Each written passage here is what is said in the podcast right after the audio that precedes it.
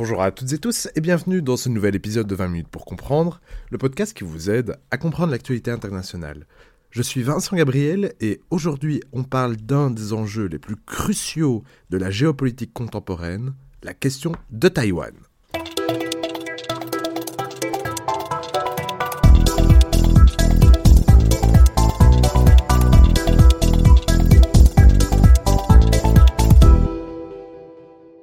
Bonjour Nicolas Regaud, vous êtes chercheur et chargé du développement international de l'IRSEM. Vos recherches portent également sur la sécurité climatique et sur l'Indo-Pacifique et vous avez derrière vous plusieurs années de praticien des relations internationales des questions de sécurité pour différents ministères du gouvernement français.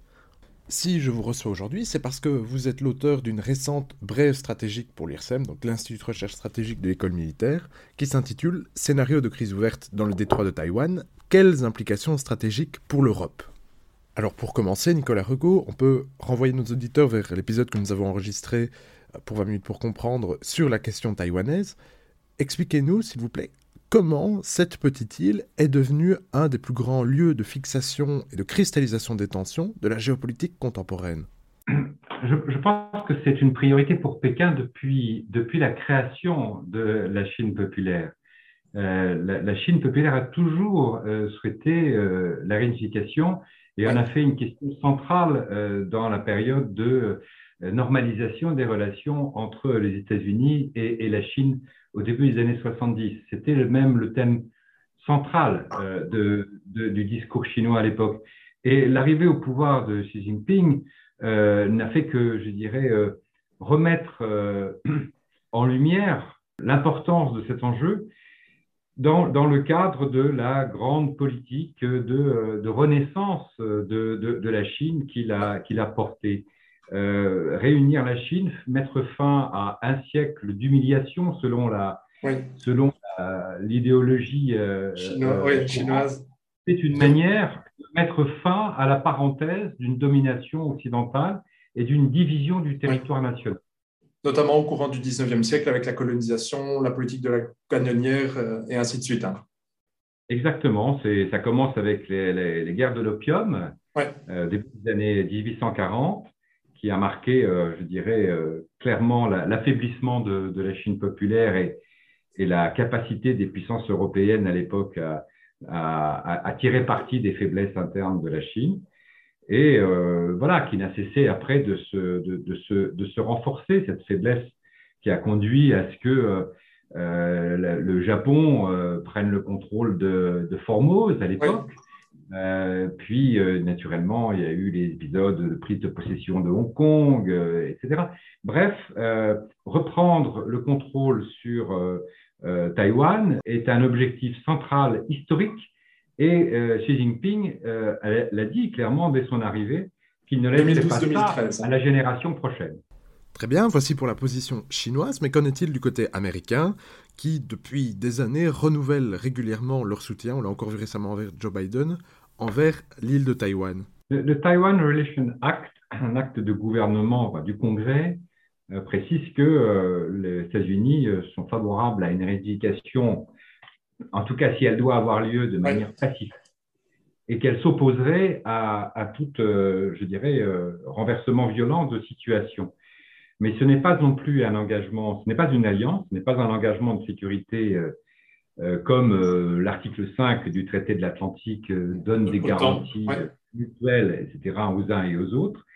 Il s'agit donc d'une certaine ambiguïté stratégique, le terme est convenu, qui consiste à dire que les États-Unis apportent leur soutien à, à Taïwan, euh, mais, pas au, mais pas au point de donner des garanties qui pourraient inciter Taïwan à déclarer ouvertement son indépendance. Euh, néanmoins, euh, les États-Unis comprennent, et leurs alliés comprennent les implications d'une unification de Taïwan à la Chine. Ces implications seraient ordinairement importantes, notamment pour le positionnement des États-Unis dans la région et pour les, la sécurité de, de, de leurs alliés. Donc, il y a, du fait d'un renversement progressif du rapport des forces avec une montée en puissance des capacités militaires, en particulier de, la Chine, qui n'a pas été suivi de la même montée en puissance des capacités américaines. Aujourd'hui, la Chine apparaît clairement en mesure de contester la suprématie américaine dans la plupart des compartiments de force qui comptent aujourd'hui, allant du cyber à la lutte anti-surface, à la lutte anti-sous-marine ou euh, dans l'espace. Bref, tout un ensemble de, domaines où euh, la, Chine euh, semble gagner du terrain, arriver dans certains cas à parité, voire même dans certains domaines dans une position de supériorité. Donc, le risque que la Chine, à un moment donné, souhaite s'engager dans un rapport de force selon des modalités qui sont variables, bien sûr, on pourra y revenir, eh bien, euh, est aujourd'hui un élément tout à fait inquiétant pour les États-Unis et, leurs alliés, ce qui amène justement à tout un ensemble de signaux visant à dissuader la Chine euh, de s'engager dans cette voie. Et quand on observe ces deux dynamiques qui s'expriment donc sur euh, la question taïwanaise, quel est le risque que pose cette question justement d'une prochaine explosion militaire, voire peut-être d'une troisième guerre mondiale, selon vous? Alors, euh, d'abord, il faut, il faut bien rappeler que euh, les plus hautes autorités militaires américaines euh, ont fait part de leur crainte d'un conflit ouvert, d'une confrontation de volonté au cours de la présente décennie. Ouais. parce qu'ils disent cela, c'est parce que le rapport des forces, comme je le disais auparavant, est en train de changer, euh, au détriment des capacités américaines. Vous savez que les États-Unis sont confrontés à la tyrannie des distances pour, euh, pour euh, je dirais, projeter leurs moyens au plus près de, de Taïwan. C'est un élément très contraignant dans la stratégie de dissuasion américaine. Et, donc, l'amiral Davidson, par exemple, l'ancien Indopacom, a dit devant le Congrès euh, quelles étaient ses craintes que dans les années qui viennent, euh, au milieu de la, présente décennie, eh bien, euh, s'ouvre une période où la Chine serait en mesure, éventuellement, si la volonté politique est là, et selon naturellement beaucoup de circonstances qui sont contingentes, pourrait se lancer dans ce franchissement du Rubicon, ou en tout cas ce franchissement du détroit de Taïwan. Alors, après, est-ce que cela veut dire un risque de troisième guerre mondiale? Alors, vous avez raison euh, de mentionner euh, le fait, euh, quand on parle de guerre mondiale, ça, ça, fait appel aussi à la question nucléaire. Exactement. Nous sommes dans un, dans un, univers contraint où le nucléaire est présent. mais tout dépend de la forme de l'affrontement. Il y a aujourd'hui beaucoup de scénarios euh, qui sont sur la table. Il y a des formes d'affrontement euh, décisives euh, pour justement donc une opération, je dirais, de, grande échelle visant à empêcher les États-Unis, pris par surprise, d'amener leurs moyens aériens, navals, etc., à, à, porter. mais il y a aussi des scénarios intermédiaires, des scénarios où en fait euh, la Chine chercherait à étouffer euh, le, les flux aériens et, maritimes de, par un embargo, vous mentionnez. Et, en fait de d'asphyxier l'île euh, pour, je dirais, amener Taïwan à la table des négociations. Donc il y a tout un spectre de, de scénarios, ils sont, ils sont connus, je dirais, beaucoup d'articles et beaucoup de rapports euh, les développe. Euh, mais en fait, peu importe vraiment le scénario euh, dans le propos que moi je défends, qui consiste à dire que cet affrontement serait de toute façon un affrontement assez vital pour les États-Unis parce que, quelle que soit la forme de l'affrontement que souhaite engager la Chine, il s'agit d'un affrontement de volonté pour un intérêt absolument vital pour les États-Unis et pour la Chine, naturellement, euh, qui euh, peut mettre en cause la stabilité intérieure en Chine, mais aussi peut mettre en cause pour les États-Unis euh, l'architecture qu'ils ont mis en place dans, les, dans, les, années 50 après leur victoire de, sur au cours de la Deuxième Guerre mondiale. Donc, il y a tout un système d'alliances qui aujourd'hui repose sur la supériorité des États-Unis et sur la crédibilité des garanties de sécurité que les États-Unis sont en mesure d'offrir à leurs alliés. Et euh, le Taïwan est un, comme on dit en, anglais, un test case, un scénario absolument euh, crucial, qui est en mesure de faire éventuellement euh, basculer la région dans un, nouveau, dans un nouveau monde. Et alors, dans votre note, vous tissez un lien assez intéressant entre les risques qu'aurait pour la crédibilité américaine une non-intervention, voire pire, un échec sur la question de Taïwan, donc, et notamment la prolifération nucléaire. Est-ce que vous pourriez le creuser, nous l'approfondir? Alors, il faut d'abord vous rappeler que même si ce sont des choses qui sont naturellement confidentielles, un certain nombre de responsables américains, civils et militaires, ont fait état du fait que dans différents wargames organisés mmh. par les Américains, ça se passait pas bien. Euh, et que l'équipe bleue, la Blue Team américaine, euh, n'avait pas le dessus. Euh, en tout cas, c'est ce que ces responsables ont dit. et cela, naturellement, a créé un certain traumatisme dans, dans le, dans, au, sein de, de, de l'establishment stratégique américain. Donc ça, c'est pour dire que les choses change et change vite. Donc, euh, le, la question euh, de l'entrée en conflit des États-Unis est une question qui n'est pas tranchée. Je l'ai dit, les Américains n'ont pas une obligation de venir au secours de, Taïwan en cas de confrontation majeure. Néanmoins, ne pas le faire ou, pire encore, perdre dans cette confrontation aurait naturellement des conséquences en cascade, non seulement dans la région, mais à l'échelle internationale. Le statut même et le rang, euh, euh, la crédibilité des États-Unis en tant que principale puissance mondiale serait naturellement mise en cause. Alors, cette mise en cause, elle n'est pas récente. Les doutes euh, existants à l'égard de, de, la crédibilité des engagements américains ils sont, ils sont récurrents, mais ça, je dirais, c'est traditionnel dans tout système d'alliance. Il y a eu des doutes sur la crédibilité de l'engagement américain, et notamment de l'administration Trump, euh, où euh, l'article 5 a été parfois questionné euh, par, par, par, le président Trump. Mais en Asie, il y a eu, par exemple, c'est intéressant à, à, souligner, lorsque en 2013, les États-Unis euh, ont renoncé à s'engager dans une confrontation euh, contre la Syrie qui avait fait usage d'armes chimiques.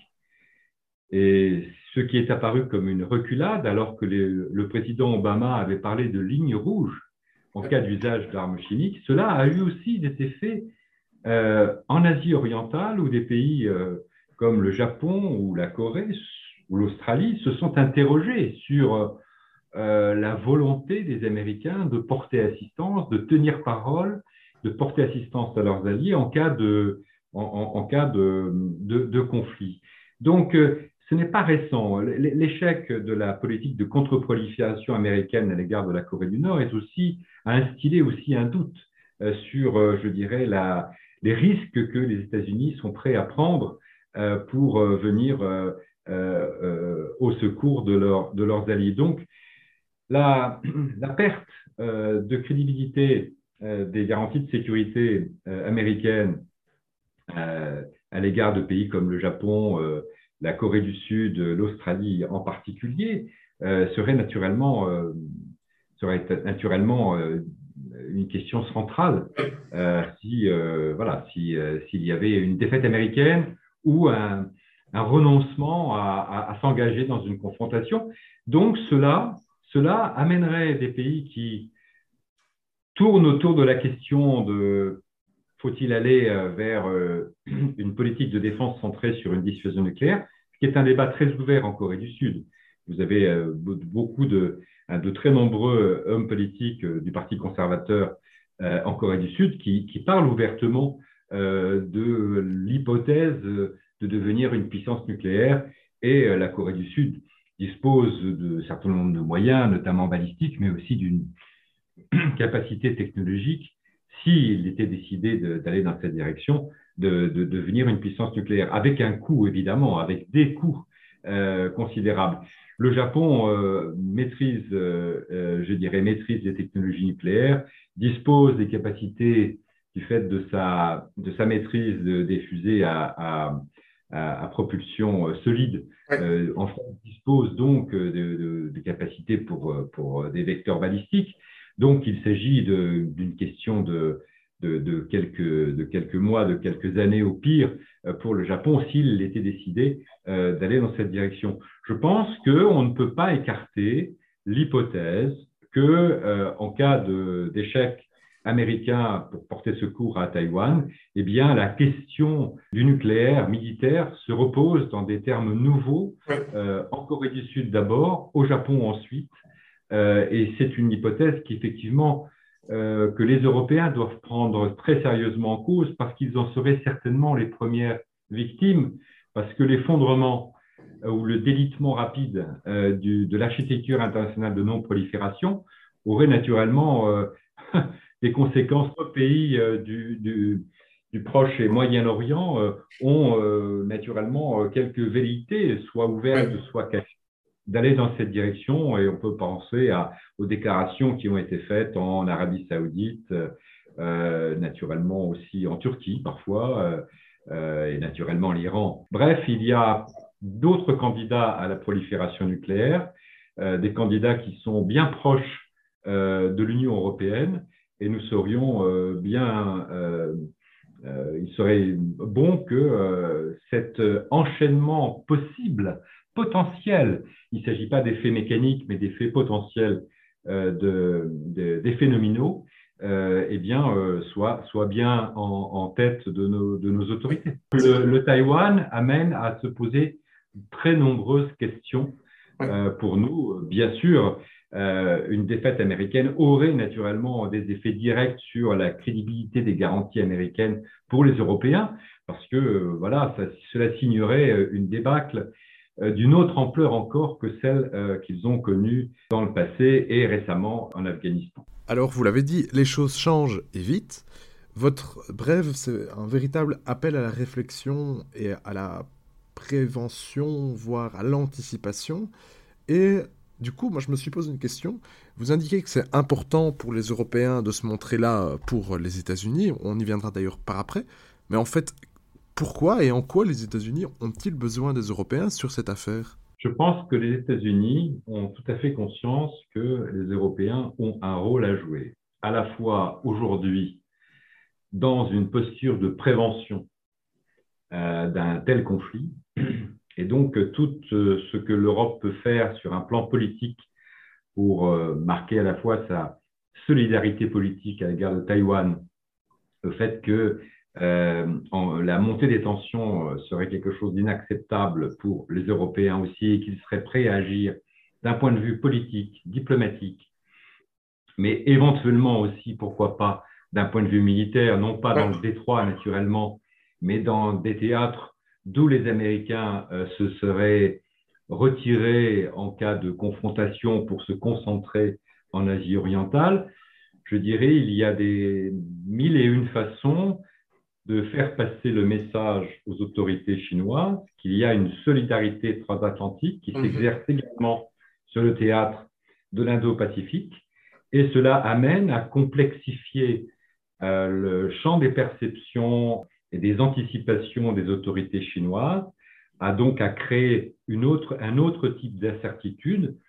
Et cela peut contribuer aussi euh, à ce que les autorités chinoises, euh, je dirais, renoncent ou en tout cas prennent en compte une incertitude supplémentaire et donc contribuent à la prévention d'une montée aux extrêmes. Voilà, je pense que les Européens ont naturellement à jouer dès aujourd'hui en cas de confrontation, naturellement, tout dépend du scénario qui serait euh, celui d'une confrontation. Euh, si c'est une opération éclair qui se joue en quelques jours, en quelques, euh, en quelques semaines peut-être, mais en quelques jours, eh bien là, je dirais, on ne peut pas imaginer un rôle de nature militaire pour les Européens, en tout cas pas significatif, mais il y a, il ne faut pas jamais, il ne faut pas écarter, je dirais, des scénarios où les choses euh, peuvent euh, durer davantage et à ce moment-là, les Européens peuvent jouer un rôle tout à fait significatif, à la fois dans le domaine aérien, naval, mais aussi dans les domaines immatériels comme le cyber,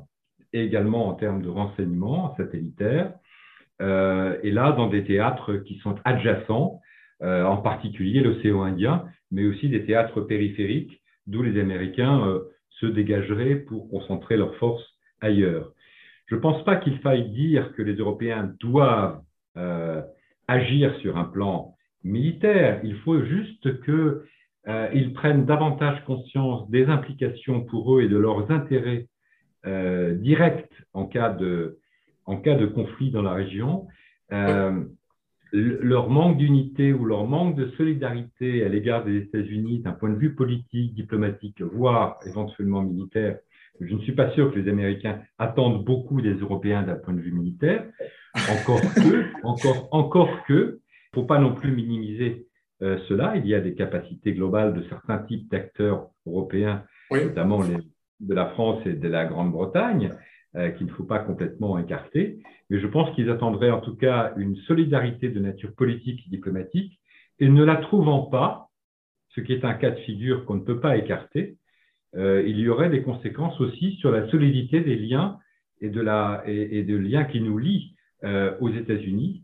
Euh, et on sait par l'histoire récente qu'ils peuvent être mis en cause par certains acteurs. Et après l'administration Biden, il y en aura une autre. Et on ne sait pas non plus que dire de, des prochaines administrations. Il y a, je dirais, eu de l'eau dans le gaz, si vous me passez l'expression, et il faut être attentif au maintien de cette euh, relation qui, comme on le voit aujourd'hui dans une confrontation de volonté autour de l'Ukraine, eh bien, nous avons besoin euh, de, euh, de, cet allié américain. Et donc, les Européens ne sont pas encore pleinement souverains et en mesure de défendre leur souveraineté, de défendre leurs intérêts et, je dirais, le maintien de relations transatlantiques euh, forte et, toujours euh, solidaire et semble être euh, extrêmement important. Et, donc, s'il y a confrontation entre la Chine et les États-Unis, cela naturellement sera considéré comme un test case par les États-Unis et ils attendront de leurs alliés une très grande solidarité. Et d'ailleurs, c'est pour toutes ces raisons que vous indiquez dans votre note, dans votre brève, que pour vous, le prix d'une non-intervention dans la question de Taïwan pour les Européens serait plus élevé qu'une opération militaire. Donc en fait, ce serait plus dangereux pour les Européens de ne pas intervenir que d'intervenir. C'est mon sentiment personnel. Euh, c'est mon sentiment personnel. Euh, je pense que certains Européens, notamment d'Europe orientale, qui, euh, on le voit aujourd'hui, ont, tendance à, euh, comme toujours, mais ont tendance aujourd'hui à, dire euh, que, par exemple, la France n'est pas euh, suffisamment conscient de l'importance des relations transatlantiques et, qui font parfois le procès de que nous voulions les embarquer dans une Indo-Pacifique bien éloignée des, de, de, leurs préoccupations, devraient aussi se rendre compte que la solidité des relations transatlantiques se joue aussi en Indo-Pacifique. Et, donc, euh, être présent, être actif, contribuer aux politiques de prévention, de, euh, résilience des pays de la région, de renforcement des capacités euh, des pays souverains de l'Indo-Pacifique, eh bien, ce sont autant de gestes, autant d'actions qui contribuent à crédibiliser l'Europe comme acteur stratégique à capacité globale pour les États-Unis. Et de fait, cela donc contribue euh, au maintien d'une solidarité transatlantique. Je pense qu'il y a l'effet parfois de, myopie de certains acteurs européens. C'est pour ça que mon discours ne, vise pas à dire il faut que, voilà ce qu'il faut que les Européens, en cas de conflit, il faut juste qu'ils anticipent ces scénarios et je pense que la boussole stratégique qui devrait être prochainement approuvée dans le cadre de la présidence française du Conseil de l'Union européenne prévoit notamment devrait prévoir, je crois, comprendre euh, euh, une nouvelle ambition euh, en matière de, de, planification et de, et, de, comme on appelle, de contingency planning, de planification de contingence civilo-militaire qui permet justement de réfléchir ensemble à des scénarios critiques pour les Européens. Et celui-là en est un, état majeur. Et moi, mon plaidoyer est pour que euh, on, aille au-delà de, euh, euh, je dirais, d'une politique qui consiste à dire qu'il faut, je dirais, renforcer nos relations avec, avec Taïwan. Différents égards, ce qui est certainement une bonne chose, mais je pense qu'il faut aussi que nous pensions au pire de temps en temps, que nous pensions à, pas, non pas à l'impensable, c'est pas du tout ça, mais que nous pensions aux, aux, crises qui peuvent faire basculer, euh, je dirais, l'ordre du monde et en tout cas euh, qui peuvent avoir un impact majeur sur nos intérêts de sécurité. Et je pense qu'il y a là encore un impensé largement. Je pense qu'il y a encore peu de pays qui se positionnent, qui réfléchissent sérieusement à l'ensemble des impacts d'un tel, d'un tel cas de figure. Et ce n'est pas un cas de figure théorique, c'est aujourd'hui au cœur des réflexions stratégiques euh, aux États-Unis, mais aussi au Japon euh, ou en Australie. Et la décision, euh, l'annonce de AUKUS au mois de septembre est aussi liée, je dirais, à la volonté de l'Australie d'avoir une réassurance de la part des Américains très forte. Et s'ils ont besoin de réassurance, c'est parce qu'ils pensent justement à la bascule du rapport des forces et au scénario de Taïwan. Et le discours du ministre de la Défense euh, australien Peter Dutton sur le fait qu'il serait solidaire des États-Unis en cas de conflit euh, entre la Chine et les États-Unis euh, à cause de Taïwan, montre qu'ils ont bien le scénario de Taïwan clairement en tête et ils ont choisi un positionnement non ambigu pour le coup. Oui, affirmé. Mais derrière cela, il y a vraiment une compréhension, en tout cas, de l'importance de l'enjeu de Taïwan pour euh, les garanties de sécurité et pour l'architecture de sécurité euh, en Asie-Pacifique ou en Indo-Pacifique. Eh bien, merci Nicolas Regaud. C'est donc sur votre ode, votre appel, votre plaidoyer à l'anticipation stratégique que nous laisserons nos auditeurs. Je rappelle votre bref stratégique qui a été donc paru pour l'IRSEM le 20 janvier 2022. Scénario de crise ouverte dans le détroit de Taïwan, quelles implications stratégiques pour l'Europe? Elle se trouve évidemment dans la description de cet épisode. On indiquera également que vous en aviez déjà rédigé une qui s'appelait Montée des tensions dans le détroit de Taïwan, quels enjeux pour l'Europe? Ça fait donc deux petits éléments qui permettent à nos auditeurs d'approfondir votre réflexion. Merci donc à vous Nicolas Regaud, ainsi qu'à vous chers auditeurs pour votre écoute, et à très bientôt pour de nouvelles aventures sur 20 minutes pour comprendre. Au revoir. Je vous remercie.